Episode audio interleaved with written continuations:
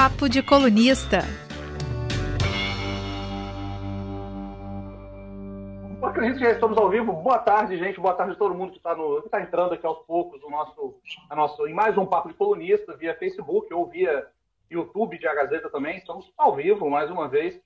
É, pra, hoje temos conosco o deputado estadual Sérgio Majeski, grande figura, pessoa muito conhecida, muito querido pelo Vitória e, e grande Vitória, por sua atuação como professor de geografia, estávamos conversando sobre isso, inclusive em off aqui antes, e deputado estadual, que foi, foi eleito em 2014, foi uma forte oposição ao então governador Paulo Artung, na época, foi reeleito em 18 como deputado, o deputado estadual mais votado, é, aqui, inclusive à frente do, do, atual prefeito de Vitória, o Lourenço Pasolini, que ficou em, em segundo colocado, e já foi considerado um dos nomes fortes, uns possíveis candidatos à prefeitura de Vitória, muita coisa aconteceu, vamos falar um pouco sobre tudo isso, vamos falar sobre a atuação do, do deputado, sobre pandemia, sobre tudo que tem envolvido a política, a atuação parlamentar nos últimos anos. Para falar sobre isso, eu sou Rafael Braz, estão comigo os colunistas Leonel Ximenes. Boa tarde, gente. É um prazer estar de volta. Obrigado, deputado, por ter aceitado nosso convite. Obrigado aos colegas e obrigado a todos que nos assistem. E também Letícia Gonçalves. Boa tarde. Oi, pessoal. Deputado, obrigado pela participação aqui. Boa tarde para o senhor também. Boa tarde para todo mundo que está vendo e ouvindo a gente, porque além dessa transmissão ao vivo aqui, a gente também tem o podcast, que aí quem está ouvindo o podcast não está ouvindo ao vivo, mas é só fingir que está, entendeu? Entra no clima. Então é isso, gente. Fica com a gente aqui esses próximos, próxima hora aqui, a gente vai falar bastante sobre. Vou começar aqui a, a tradição, manda começar a perguntar, deputado, muito obrigado pelo convite, por aceitar esse convite. E eu estava, como eu falei, o senhor foi o deputado estadual mais votado em 2018, e desde então, depois do primeiro, primeiro mandato, depois, de, então, pandemia, mudou tudo, mudou a sociedade, mudou a educação, que é uma das suas grandes bandeiras. Eu queria saber o que mudou na sua atuação parlamentar do primeiro mandato para esse segundo mandato que a gente agora. Boa tarde mais uma vez. Obrigado pelo convite, pelo aceitar o convite. É, boa tarde, Rafael. Boa tarde, Letícia, Leonel. Eu que agradeço pelo convite. É um prazer imenso estar falando com vocês, com o público de vocês e, e, e gosto muito do trabalho dos três também. E então, assim, agradeço pelo espaço. É um prazer estar aqui. É, então, assim, é, é, tá tudo diferente, né? Porque nós nós vivendo num momento completamente é, inesperado, né? Nós, todo mundo já falou tanto sobre isso, né? Enfim. E então assim muita coisa nós nós acabamos é, atrasando um, um, uma programação que a gente tinha porque eu tinha como objetivo nesses, nesse segundo mandato, né, acentuar as visitas às escolas que eu sempre fiz, retornar aquelas escolas porque uma coisa, por exemplo, eu comecei, eu voltei a fazer agora recentemente, mas eu pretendia fazer isso antes, né? Assim, é, porque eu visitei muitas escolas no governo Artung e voltar agora, né? Assim, a escola que eu visitei há quatro, cinco anos atrás, como essas escolas estão hoje, o que é que mudou é, e, e, e, assim a, entender a percepção dos, dos, profissionais da educação entre um governo e outro, que é uma a, a, a meu, meu modo de avaliar a diferença não é tão grande assim.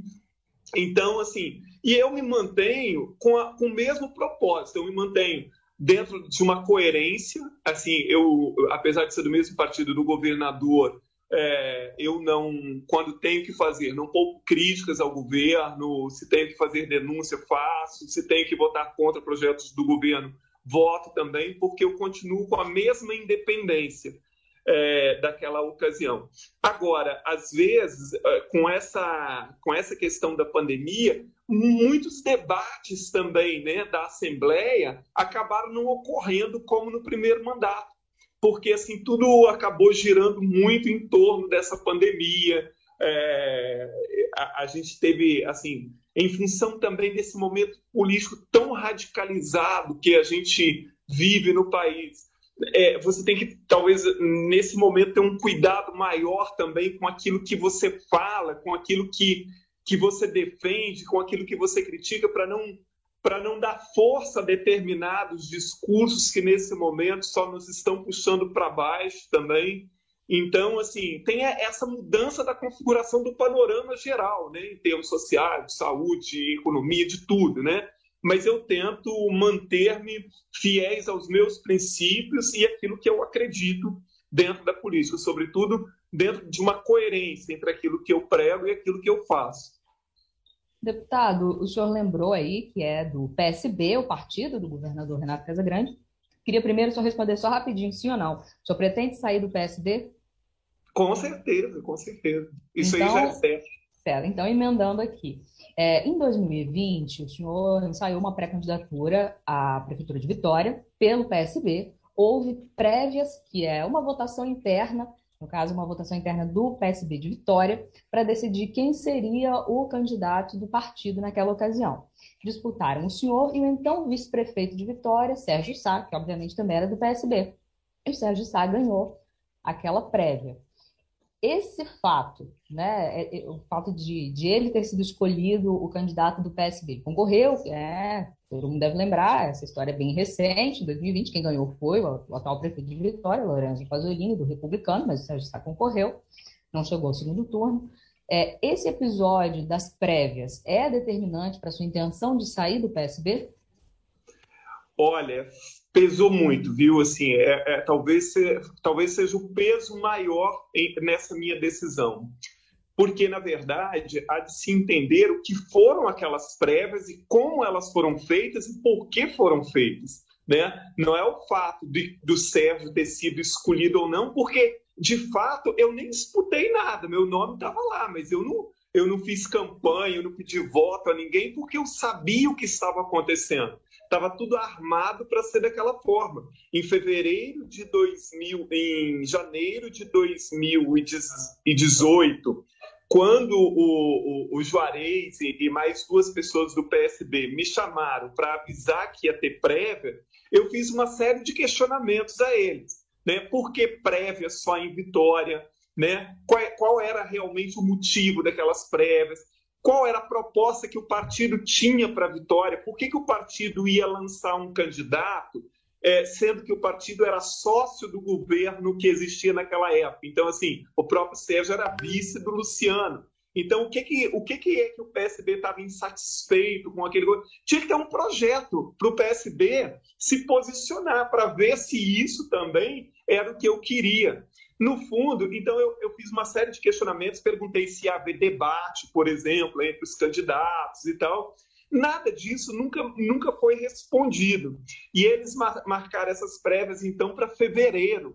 Né? Foi, foi, essas prévias ocorreram um pouco antes do carnaval de fevereiro. Eu só fui lá, isso aconteceu na Câmara de Vitória, eu só fui lá para fazer um discurso, né? mas eu sabia que estava tudo armado, as pessoas que votaram eram todas cargos comissionados de A, B ou C, porque na verdade as prévias só ocorreram naquela instância porque legalmente prévia não significa absolutamente nada, né? Assim, a legislação eleitoral é muito clara. Candidato só pode ser escolhido em convenção. Os partidos podem fazer prévias, mas as prévias não são reconhecidas legalmente como algo que é, determina o candidato do partido. Mas o que, que o partido queria naquela época? Eles não queriam, de fato, lançar candidato, então lançar o Sérgio ou qualquer outro candidato que não, que não tinha competitividade, porque a, as pesquisas mostravam isso. Então, as, aquelas pesquisas naquela, naquela época sempre me mostravam em primeiro ou segundo lugar, tudo bem que estava meio longe ainda das, das, das prévias, então, assim, pesquisas que eu aparecia com oito, nove pontos,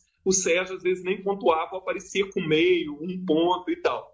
Então, na verdade, eles não queriam um, um candidato competitivo, porque eles tinham ali né, toda, todo o interesse em manter ali com cidadania, havia acordos né, já nesse sentido.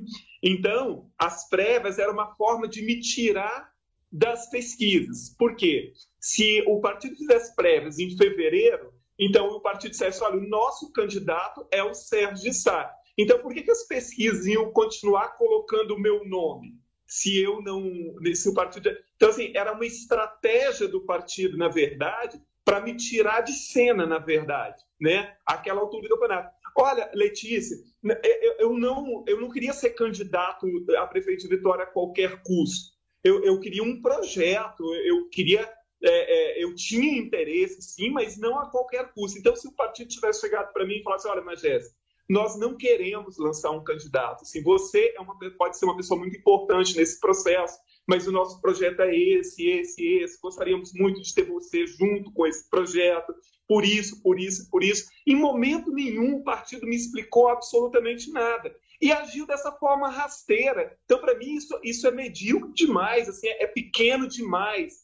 Porque eu, eu, sou da opinião, e às vezes algumas pessoas dizem que eu sou franco demais e tal, é, mas a franqueza, que às vezes as pessoas dizem que a franqueza demais é, é falta de educação, mas é muito melhor você ser franco, transparente, saber exatamente o que, que as pessoas estão pretendendo, do que fazer o que o PSB fez. Na verdade, assim, foi, foi pequeno demais aquilo, foi rasteiro demais essa forma de, de tentar me tirar, ao invés de tentar me convencer de que o projeto deles era um projeto bom e tal. E, e, de repente eu ia entender, e de repente eu podia ter feito parte ali do processo é, eleitoral, e, e acabaram, deram, é, deram com os burros na água, né? porque toda a estratégia deles foi por água abaixo.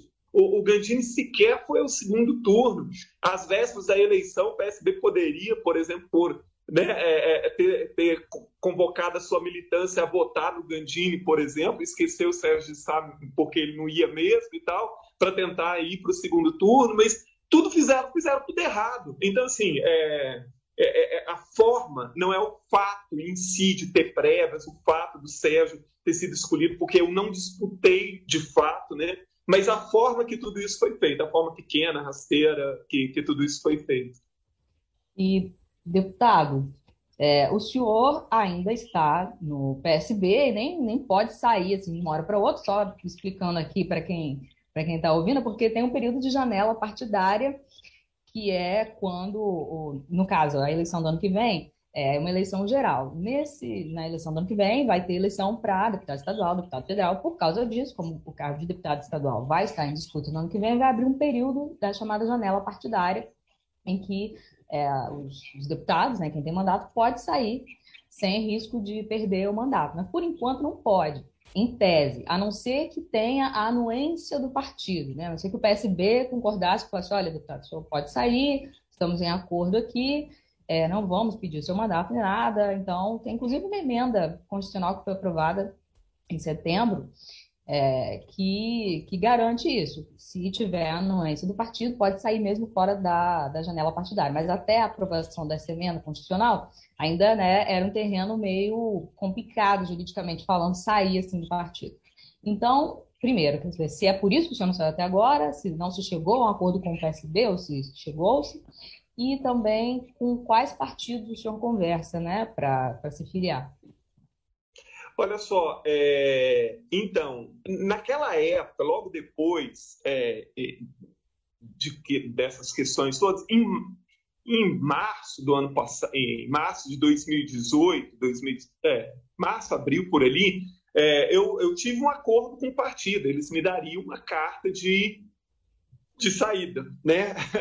Mas eu acabei desistindo é, de aceitar essa carta e de sair do partido, porque eu fiquei temeroso, porque, na verdade, pela legislação, antes dessa emenda que você está se referindo, né, enquanto essa emenda não entrar em vigor, essa carta do partido ela não significa absolutamente nada. Porque, por exemplo, eu, o, o, partido pode me dar uma carta e amanhã alguém do partido ir lá e entrar na justiça e tal, e dizer que o, o mandato é do partido e não sei mais o que. Então, assim, chegou a haver essa conversa naquela ocasião, eu é que desisti e esperei, assim, preferi confiar apenas naquilo que a legislação efetivamente dizia. Então, eu tenho. É, eu acho que o partido está doido que eu saia também. Assim. É, mas e. E aí, você perguntou, ah, partidos, né? Eu, eu olha, eu, eu, tive já conversas com Rede, com o PDT, com o PSDB, então, com, esse, com essas três siglas principalmente, mas ainda nós estamos ainda conversando, né? Nós não, eu ainda não bati o martelo, porque assim tem é, essas legislações que estavam em mudança ainda, né? É, a possibilidade ainda tinha ali a possibilidade de voltar à coligação e não sei mais o que, enfim. Então todas essas questões ainda e, e observando também o cenário político, né? Porque no Brasil é difícil, como, como alguém disse, que no, no, Brasil é difícil você prever o passado, quanto mais o futuro, né? Quando isso se leva para o campo político, tanto pior. Então, ainda não tem nada definido. O deputado, eu queria retomar um pouco a sua origem lá, voltar um pouco atrás, sobre a sua entrada no PSB. É, a sua insatisfação com o PSB e até com o governo do Estado não, não, não se limitava às prévias para a candidatura a prefeito de Vitória. Eu sou publicamente já fazia queixas ao partido, ao governo do Estado.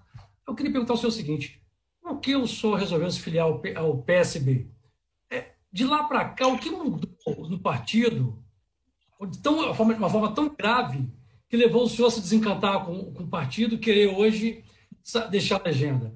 É, o senhor admite que errou ao ter se filiado ao PSB, não fez uma avaliação correta, senhor foi enganado. Eu gostaria que o senhor me explicasse por que o senhor entrou no PSB, já que isso manifesta satisfação há muito tempo em relação ao partido, ao governo.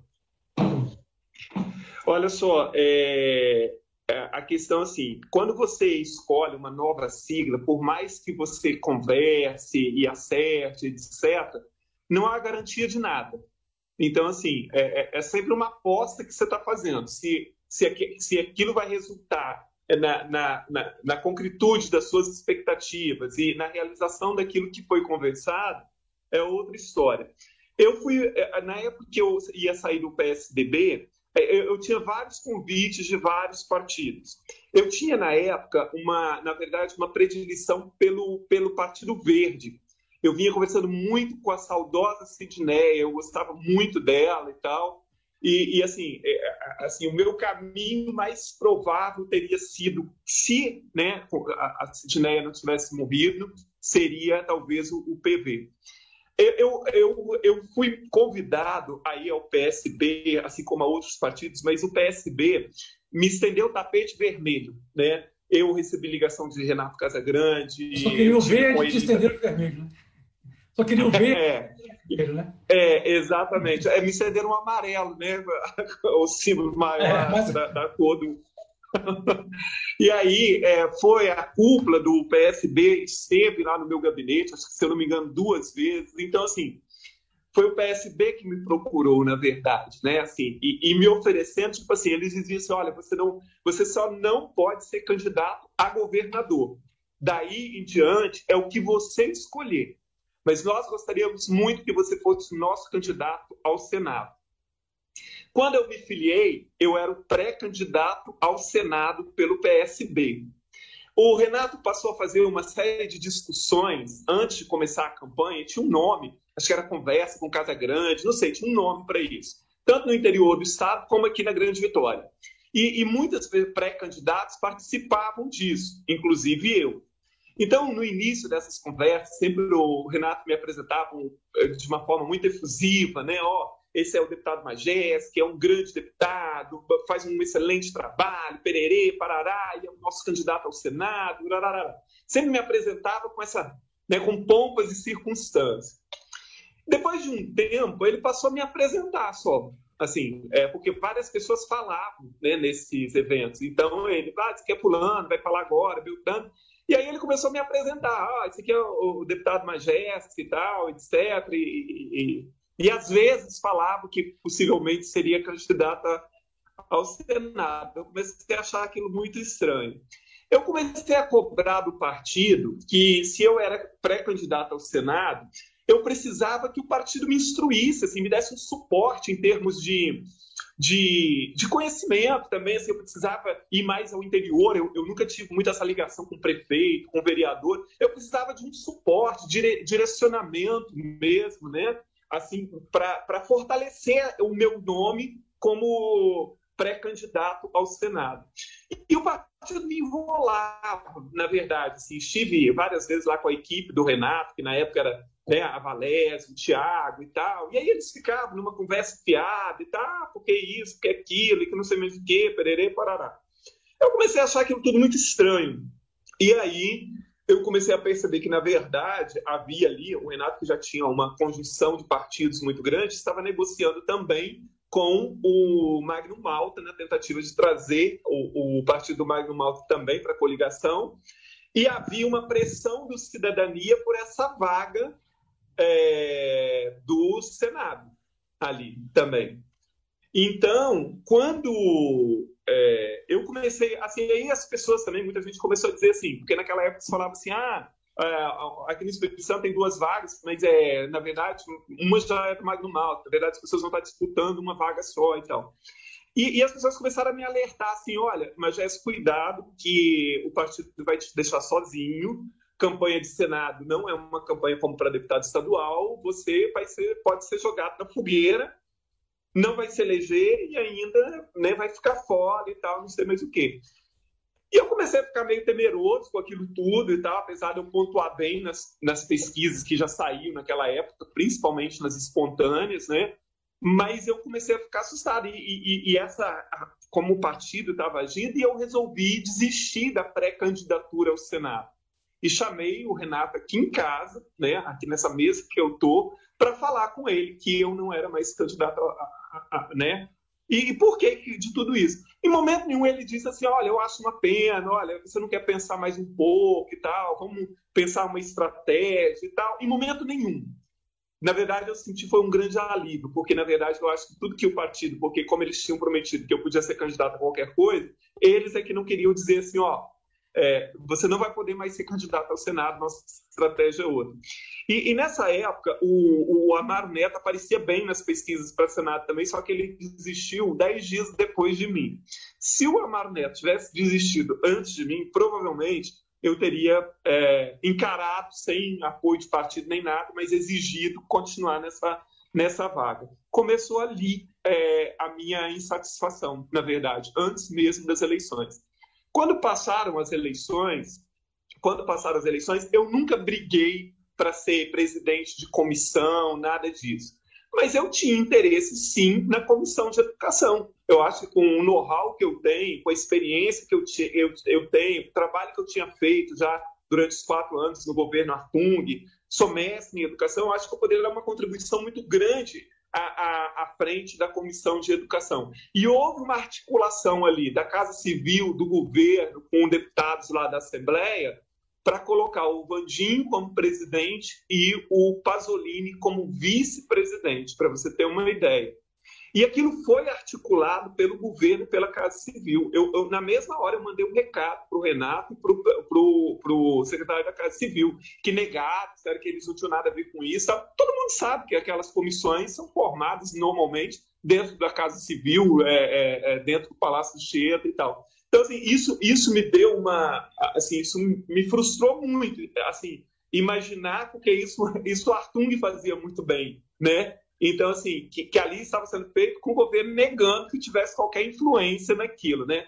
É, já agora, porque a cada dois anos muda, né? Já estava certo ali que seria o, o, Bruno Lamas. Eu nem me manifestei nesse sentido, porque eu não ia me desgastar novamente com isso, porque eu já sei como essas coisas funcionam.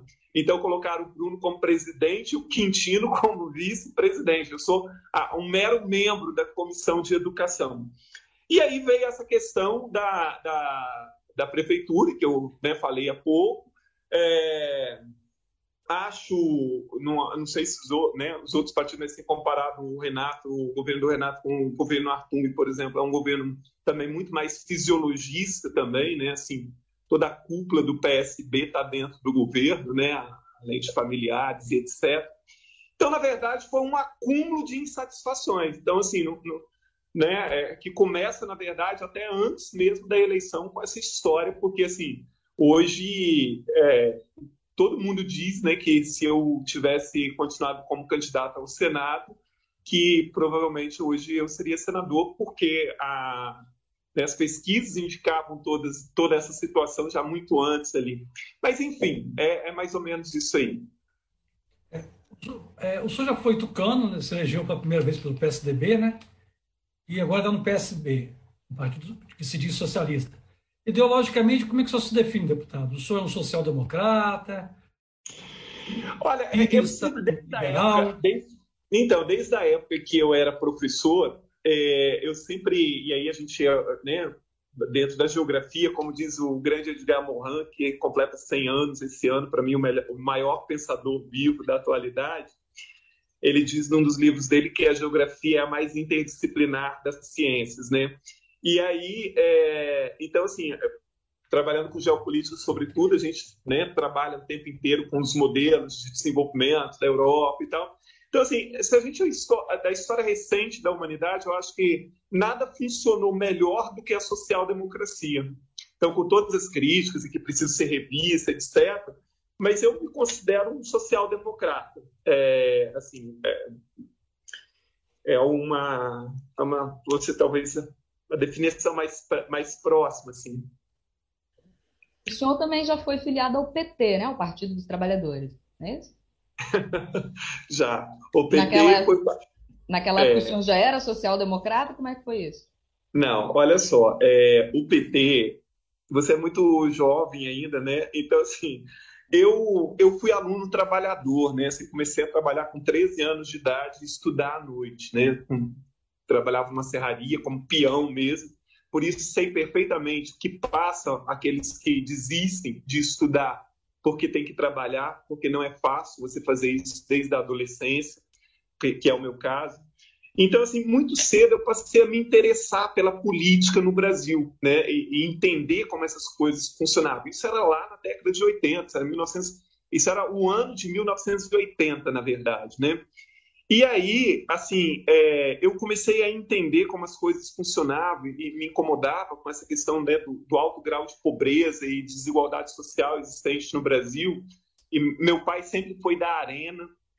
E aí, é, eu comecei a ler mais sobre isso. Eu comecei na, naquela época a ler muito Frei Beto. Frei Beto começou a escrever também direcionado para para a escola, né? ainda existia a OSPB, então eu me lembro que em 1984, 85, o Frei Beto lançou um livro muito interessante de OSPB, que diferente daquilo que existia antes, era bem uma, uma, uma entonação crítica, né? de reflexão mesmo da realidade brasileira, e, e isso para mim foi muito interessante, aí comecei a, a, a ler outras questões e, e, a discutir com, com professores que, que vinham de Vitória, né? porque isso era lá em Santa Maria de Jetibá, e aí é, eu comecei a ler sobre o PT sobre o programa do PT e, e tudo isso me encantou muito na juventude. Então, ah, já no assim que nós conseguimos fundar o diretório do PT em Santa Maria, acho que em 1986, se eu não me engano, eu me filiei ao PT. Nós que fundamos o PT lá naquela época. Em 1988, Santa Maria é um município novo, né? Foi emancipado no ano de 88. Então, a primeira eleição municipal lá foi em 88. Então, eu cheguei a ser candidato a vereador pelo PT lá em Santa Maria. Não havia expectativa nenhuma, obviamente, que eu, que eu vencesse essas eleições, mas nós tínhamos o objetivo de eleger pelo menos um vereador na legenda, que a gente acabou conseguindo fazer, na verdade.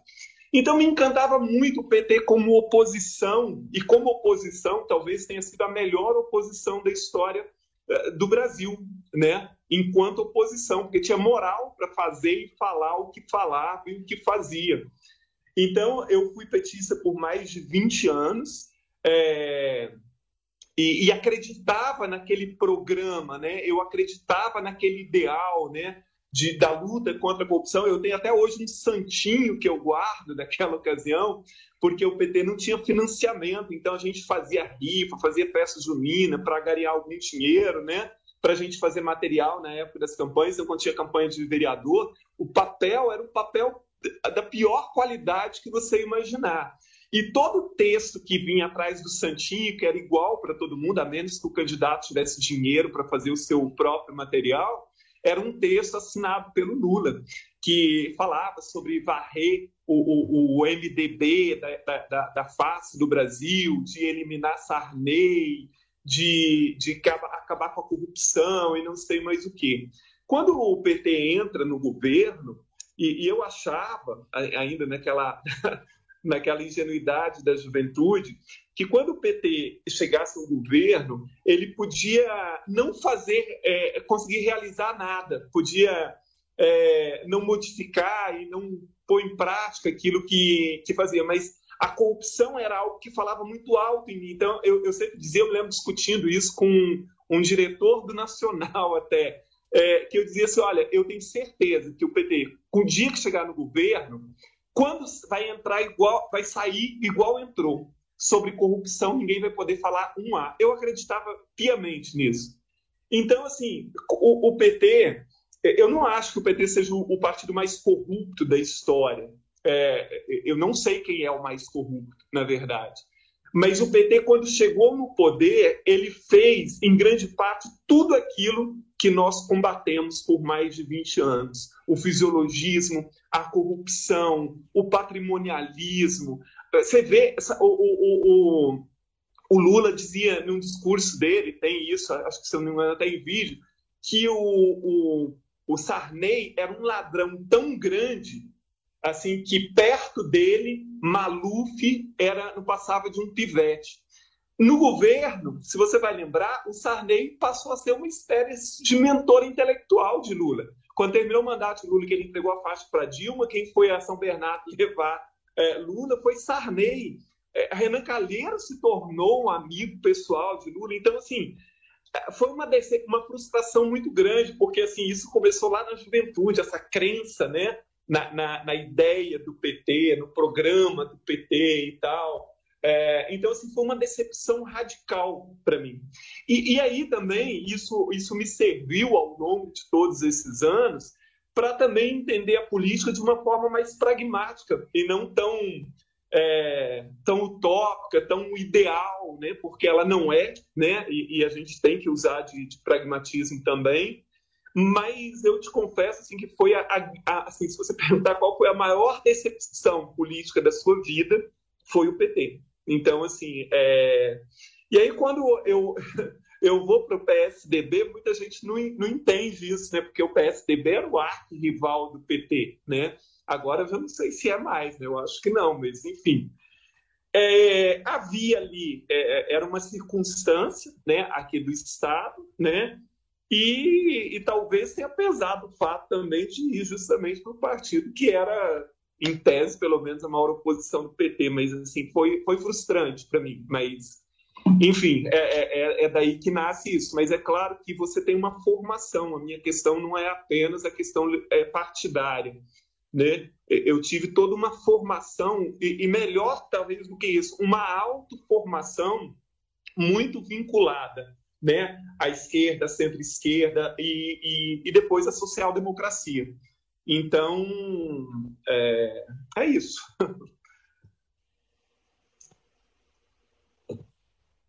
O que é? Você vai puxar aí, Letícia, ou eu posso seguir? Pode, pode ir, Braz. Não, não, eu, tava, eu ia ler, na verdade, uns comentários que a gente recebeu aqui. Primeiro, Japão, ó, tem o, o, Era, o Erailton Moreski Júnior já está te botando como candidato ao governo do estado no, no ano que vem, deputado. Estava perguntando já se, se você tem alguns planos para garantir a qualidade de ar, do ar da região metropolitana da Grande Vitória. É uma, uma bandeira que você já tem planejamento para isso? Existe alguma coisa sendo feita no seu mandato para isso? Olha só, é, nós atuamos também bastante nessa questão do, do meio ambiente. Recentemente foi o próprio Eraildo aí que que enviou como sugestão, né, porque ele, ele participa dessa luta, né, participa ativamente, né, lidera ali o Juntos Ambiental e tal. É, então, assim, essa questão do pó preto em Vitória já virou nem, nem sei o quê, né, porque não se dá jeito nisso. E, e, a gente sempre acha que não se dá jeito porque falta vontade política para não se dar jeito, porque todo mundo sabe que tecnologicamente existe solução para isso. E, e aí, é, lá na, na, Assembleia, eu propus né, uma, uma CPI para a gente investigar o, o licenciamento ambiental, né, sobretudo né, da Vale da Celor. É, eu deveria ter sido o presidente ou o relator dessa CPI, mas houve toda uma jogada política dentro da Assembleia para que eu não assumisse nenhum desses postos, desses postos. Me colocaram como vice-presidente, que em si, né, numa CPI não tem ali grande importância, porque os dois papéis importantes numa CPI são do presidente e do relator e acabou o papo, né? O resto é. E aí houve uma jogada para não assumir, né? Depois, aí, além disso, houve uma manobra, né, ali, sobretudo do, do deputado Marcelo Santos, para que não fosse apenas de licenciamento ambiental, mas fosse de licenciamento de uma forma geral, quer dizer, diluindo o objetivo específico daquilo que eu tinha proposto. E agora nós já pedimos várias vezes para o retorno dessa comissão, e tem, tem mais de um ano, já vai, se a gente terminar esse ano, praticamente dois anos sem que essa comissão tenha trabalhado. Né? E não há motivo nenhum para que ela não esteja acontecendo, porque as comissões podem se reunir virtualmente. Aliás, hoje eu pedi ao presidente da Assembleia que volte a ter as sessões apenas presenciais, porque não há motivo nenhum. Se até as escolas estão anunciadas que a partir de segunda-feira né, voltam com, só com aulas presenciais, por que, que a Assembleia Legislativa ainda permanece com, com questões híbridas e, e virtuais e tal? Não existe motivo para isso mais.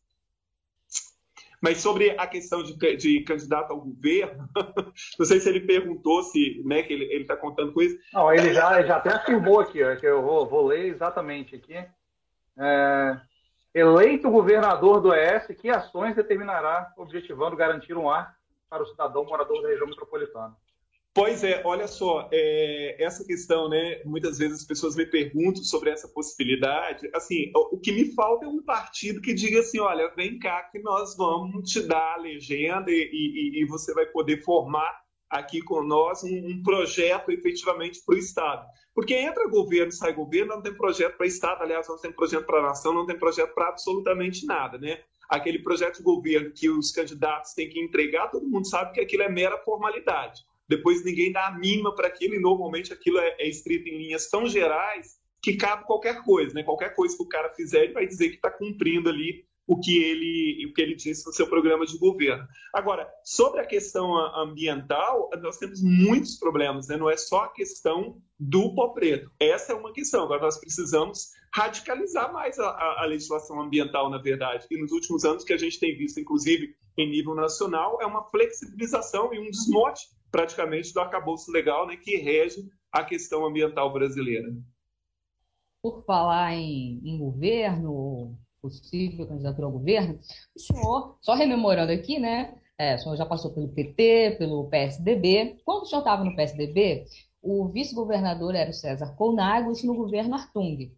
E o senhor, sendo de um partido que estava né, muito ligado ao governo Paulo Arthur, tanto que ocupava a vice-governadoria, fez oposição na prática ao governo Paulo Arthur.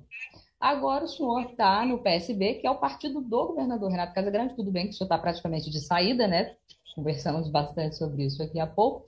Mas também, se não é oposição ao, ao governo Renato Casagrande, faz muitas críticas ao governo, como muito similar às que o senhor fazia em relação ao governo Arthur. Duas perguntas, então o seu lema é ai governo, sou contra, e se o senhor fosse governador, o senhor faria oposição ao governo do senhor mesmo? Olha só, o Letícia, é muito simplista essa, essa visão, né? Não, não é assim. Quando você. É, é, eu acho que existe crenças. Olha só.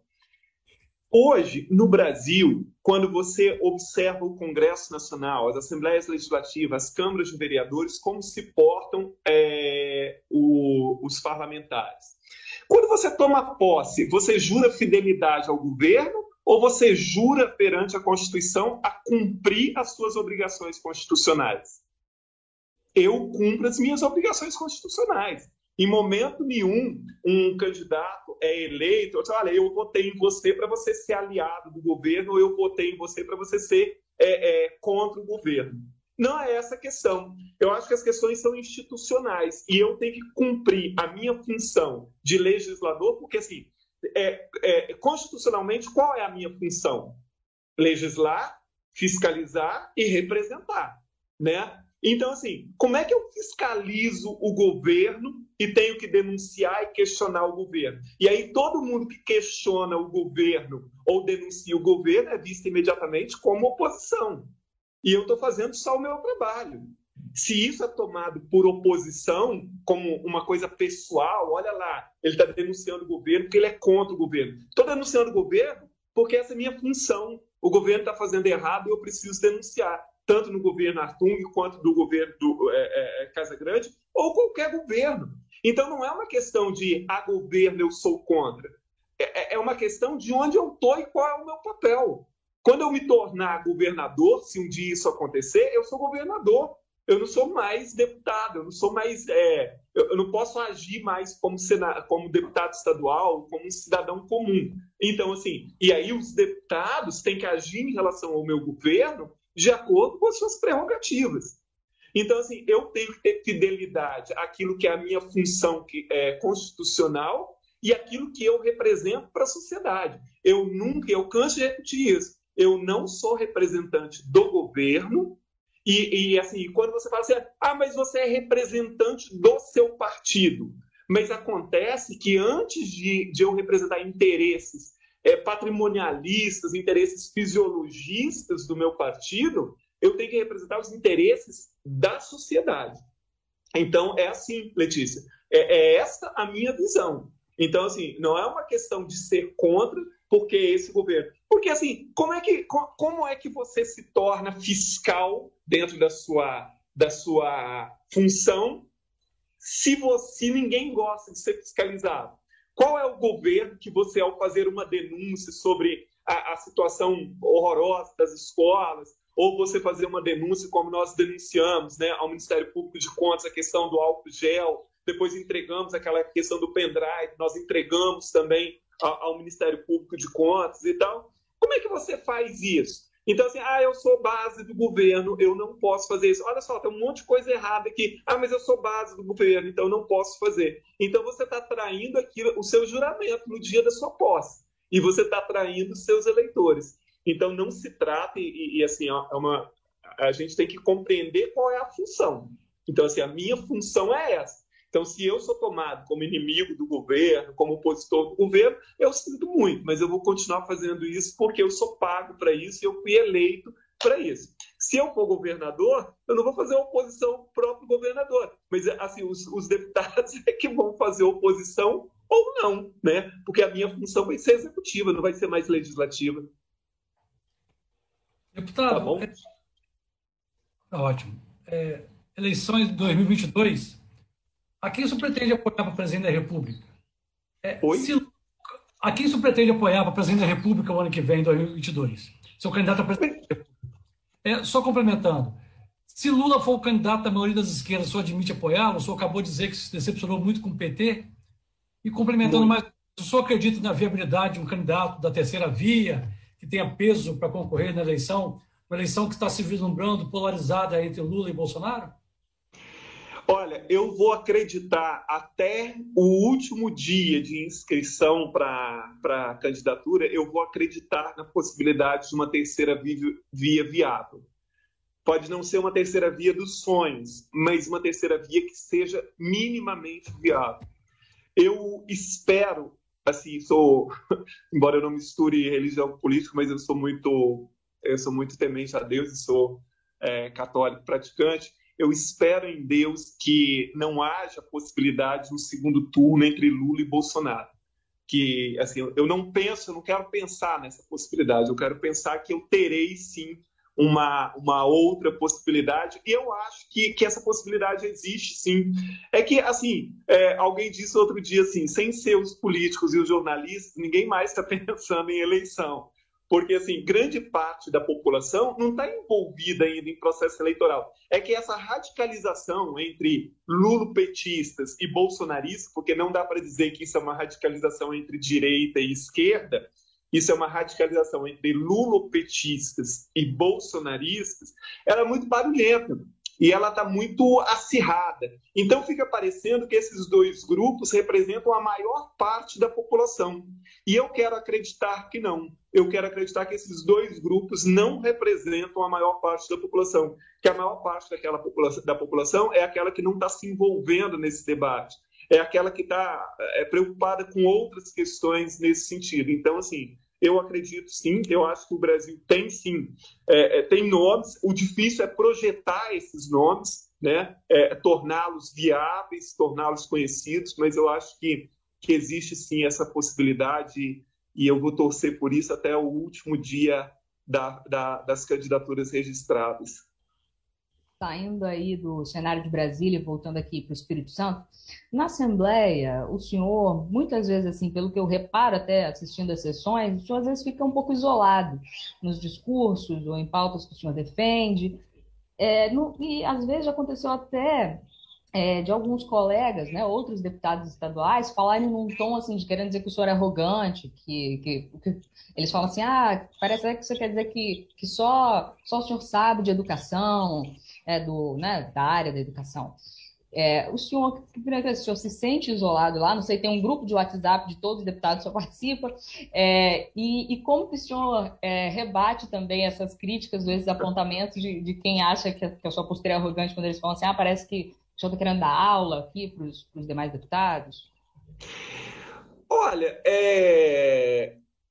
assim, me sentir isolado, de certa forma, eu sim, porque aquilo que eu acredito, poucas pessoas acreditam. Então, por exemplo, quando eu tenho, ao invés de ter 19 assessores, eu tenho apenas 7 no meu gabinete, e faço questão de deixar isso muito claro, e que faço processo seletivo para os meus assessores e tal, então, assim, alguns deputados criticam isso porque acham que eu estou expondo eles. Então, assim, ao, fazer determinadas coisas ou defender determinadas coisas, é como se eu estivesse expondo alguém. Olha, nesse ponto eu sinto muito. Assim, aquilo que eu faço, que eu falo, se isso expõe alguém, eu, eu não posso fazer nada. São as coisas que eu falo e faço.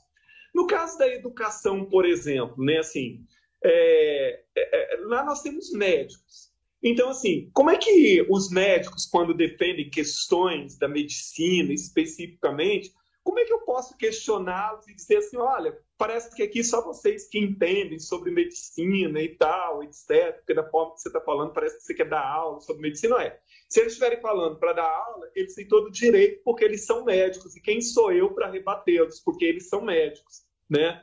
Então, assim, se quando eu falo com educação, sobre educação, eu não sei tudo sobre educação, mas eu falo com autoridade mesmo.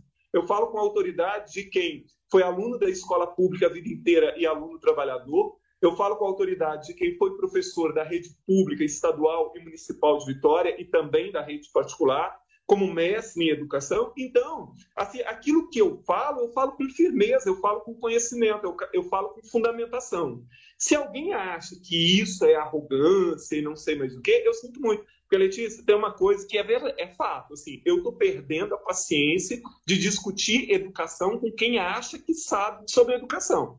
Porque uma coisa é você, por exemplo, falar assim, ah, vamos discutir sobre educação, e você fala assim, ah, eu vou colocar aqui alguns pontos de vista, são meras opiniões, mas é assim aquilo que eu penso e tal. E aí eu queria saber de você e tal. Isso é uma outra história.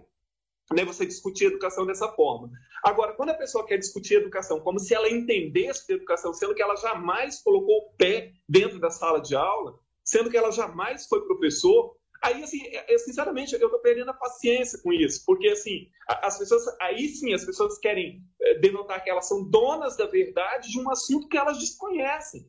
Então, assim, é, eu não sei se eu, se eu passo a ideia, às vezes, quando eu falo de arrogância e tal, mas eu também não me preocupo muito com isso, não, porque o que eu falo é com fundamento, e as pessoas têm todo o direito de me rebater, as pessoas ali, o parlamento, o nome está dizendo, né? Parlamento, vamos falar, vamos debater, vamos discutir, mas vamos discutir com conhecimento de causa. Outro dia eu fui dar uma entrevista para um site, aí o cara começou a perguntar assim, olha, porque você sabe, né, que nas escolas os professores, eles é, estão ideologizando os alunos e não sei mais o que. Eu olhei para ele e falei assim, não, eu não sei não. Daí eu perguntei a ele se você é professor, alguém da sua família professor, você já visitou quantas escolas? Eu assim, com que, com que autoridade você está afirmando isso? Então, assim, as pessoas é, passam a fazer determinadas afirmações sobre educação, ou determinadas conjunções, ou determinadas propostas completamente descabidas. Então, assim, às vezes eu posso até aparecer, às vezes eu, né, sou, às vezes, uma entonação meio irônica, aquilo que eu estou falando e tal, mas, mas, é o meu jeito. Mas é, com isso eu não me preocupo muito, não. Assim, estou satisfeito com a minha atuação. Você falou há poucos minutos que se o partido desse estrutura para o senhor elegendo, o senhor seria candidato até a governador. O senhor admite ser até candidato a governador. Mas parece que o senhor é um político muito talhado para o parlamento. O senhor considera isso mesmo? O senhor tem mais vocação para o parlamento do que para o executivo? Haja vista que o senhor ainda não fez, não, não foi candidato a nenhum cargo executivo. O senhor tem essa vocação natural para os embates no legislativo? Então, assim, o fato de não ter sido é, exercido nenhum cargo no executivo, nós temos vários exemplos por aí afora que nunca foram também, né? Vários governadores, o próprio presidente da República, o atual, porque depois que. Eu não quero causar polêmica aqui, mas depois que determinadas pessoas é, chegaram ao executivo, eu imagino que qualquer um pode sonhar com isso. Mas, assim, eu acho que esse não é o problema, porque se você tiver uma boa visão em termos de formar uma boa equipe e tal, o fato de você não ter uma experiência no executivo, eu acho que isso é uma questão menor. É... A outra questão, você perguntou se eu. Desculpa, eu me perdi aqui. É...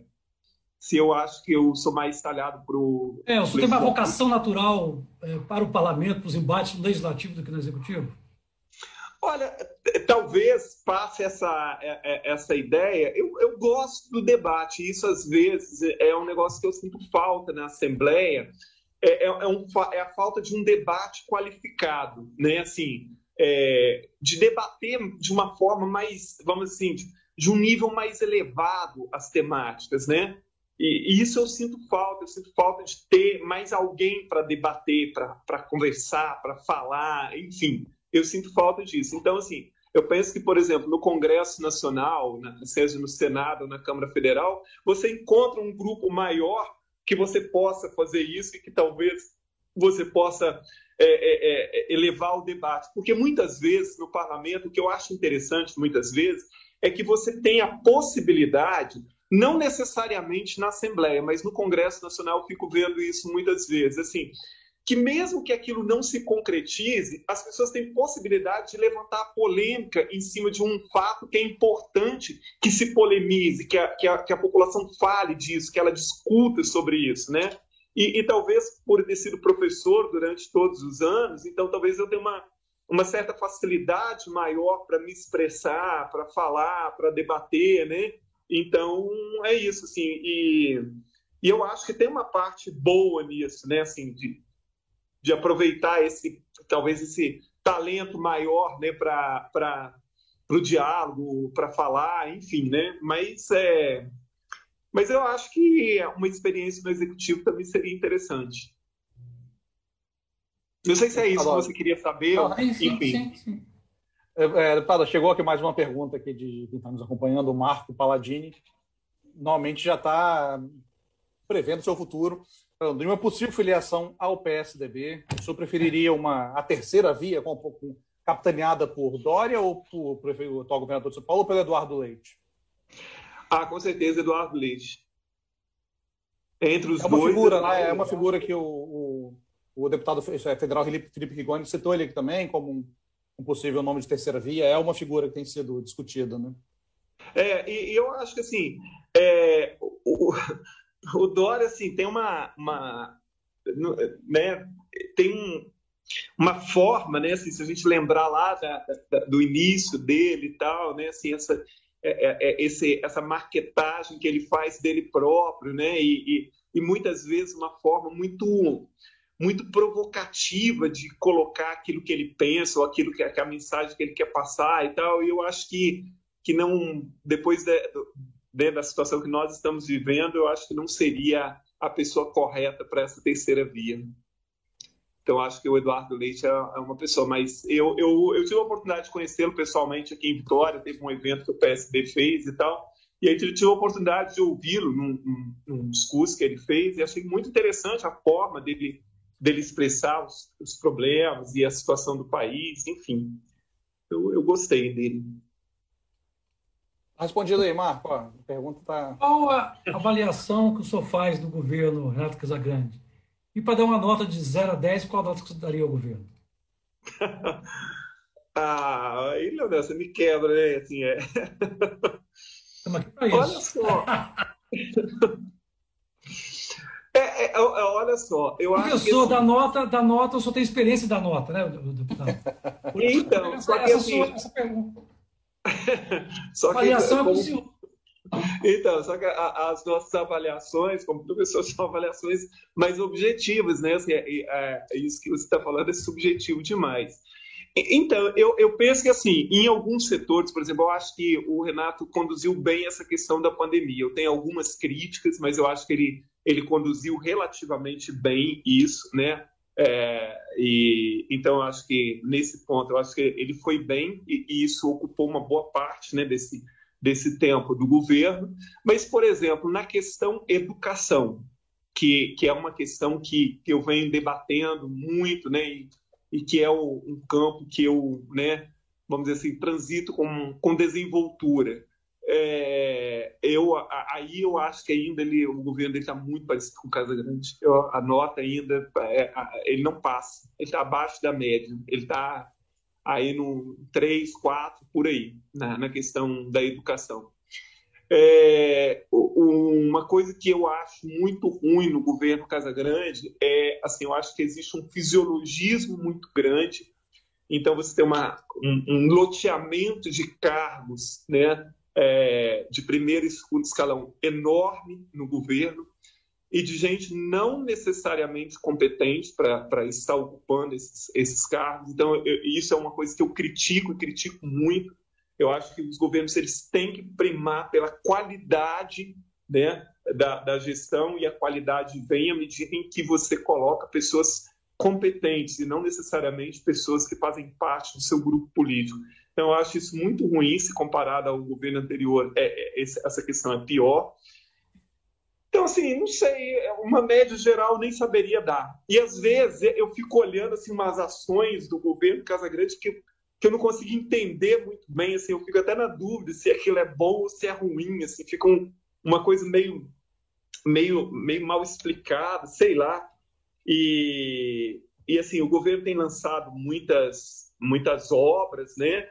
Mas, assim, como governo, efetivamente, eu fico pensando assim, e isso nos falta geralmente no Brasil, né? Assim, ao final do governo Casa Grande, assim, o que, que ele pretendia entregar para a sociedade, na educação, na saúde, na cultura, no meio ambiente? Claro que um governo é, é, ele é transitório. Então, assim, eu sempre digo que governos funcionam, deveriam funcionar como uma eterna corrida de 4 por 100, né? Eu, eu, faço a minha parte da melhor forma possível e depois entrego o bastão para o outro, para o outro fazer a parte dele da melhor forma possível. Então, assim, mas um governo deveria ter muito claramente metas, assim, o que, que eu quero entregar para o Espírito Santo quando terminar os meus quatro anos de governo? Ou, eventualmente, os oito anos. Então, fica, fica assim, sempre parece que a gente tem um governo que vai fazendo remendos ali, né? Vai fazendo Eu acho que falta uma marca, uma marca que o caracterize. Falta uma marca e falta uma falta uma, é, é, uma, extra, uma, uma, meta mesmo, assim, muito clara. Por exemplo, quando eu falo em educação, nós temos o Plano Estadual de Educação e se diz né, que o governo está implantando essas escolas de tempo integral. Se você olhar bem essas escolas de tempo integral que o governo Casagrande está instalando, isso, é uma coisa extremamente esquisita. Porque, assim, o, o Atum começou com aquelas escolas integrais de nove horas, né? Assim, de tempo integral, porque a nossa preocupação não deveria ser o tempo né, se a educação de tempo é integral, nós deveríamos estar preocupados se a educação é integral, né, se o aluno está recebendo uma educação integral. E aí o governo transformou isso em escola integral de sete horas.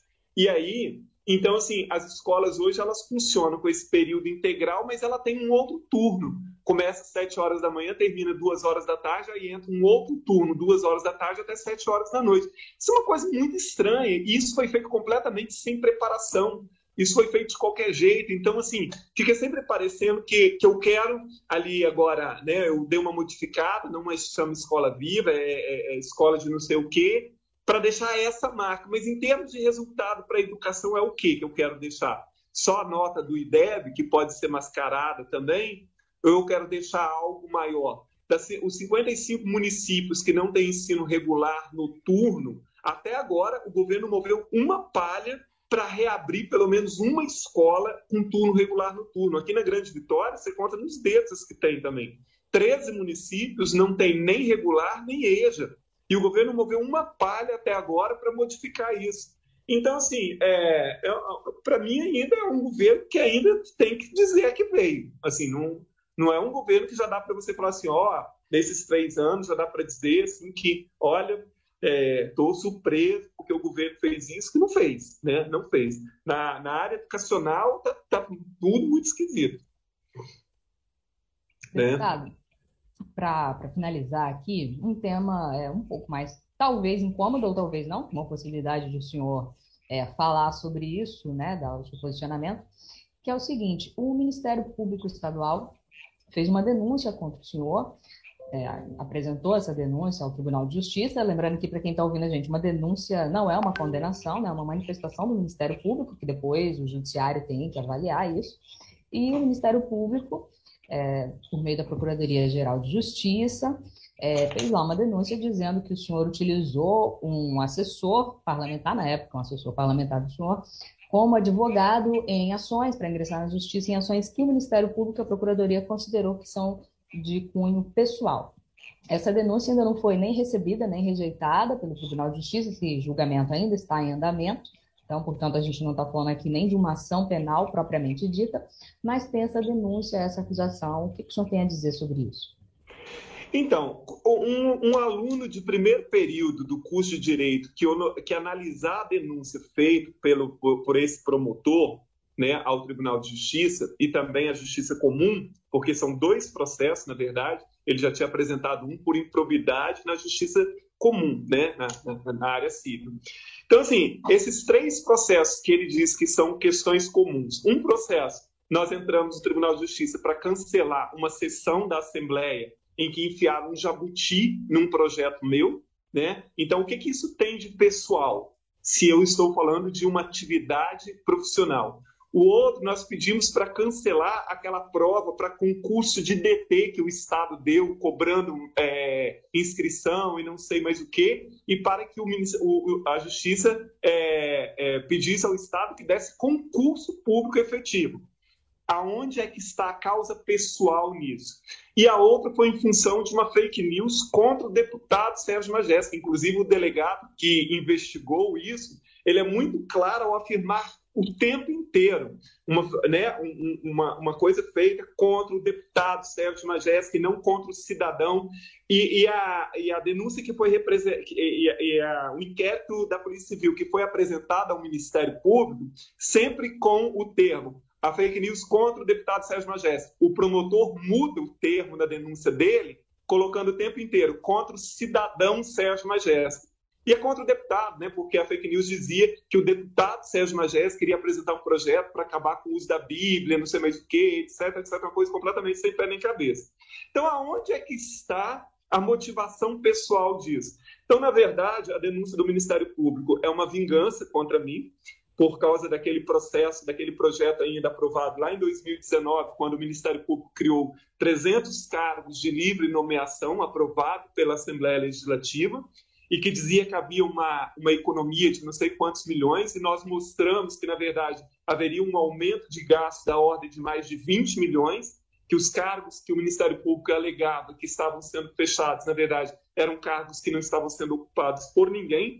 Naquela época, o então procurador-geral tinha dado uma entrevista num jornal aqui de Vitória, e quando a repórter fala das minhas críticas sobre isso, ele diz mais ou menos nesses termos, né? na hora certa ele prestará conta disso. Tanto que né, o procurador tentou, naquela época, me acusar de é, falta de decoro, né, porque eu tinha dado uma entrevista à TV Gazeta dizendo que no mesmo dia que foram aprovados esses 300 cargos, naquele mesmo dia, a Assembleia Legislativa aprovou um projeto de resolução que eliminava qualquer controle sobre os chamados é, funcionários externos da Assembleia, assessores externos, coisa que a, a, a, o, o, Ministério Público vivia exigindo que a Assembleia melhorasse esse controle e tal. Desde então, o Ministério Público nunca mais se pronunciou sobre isso.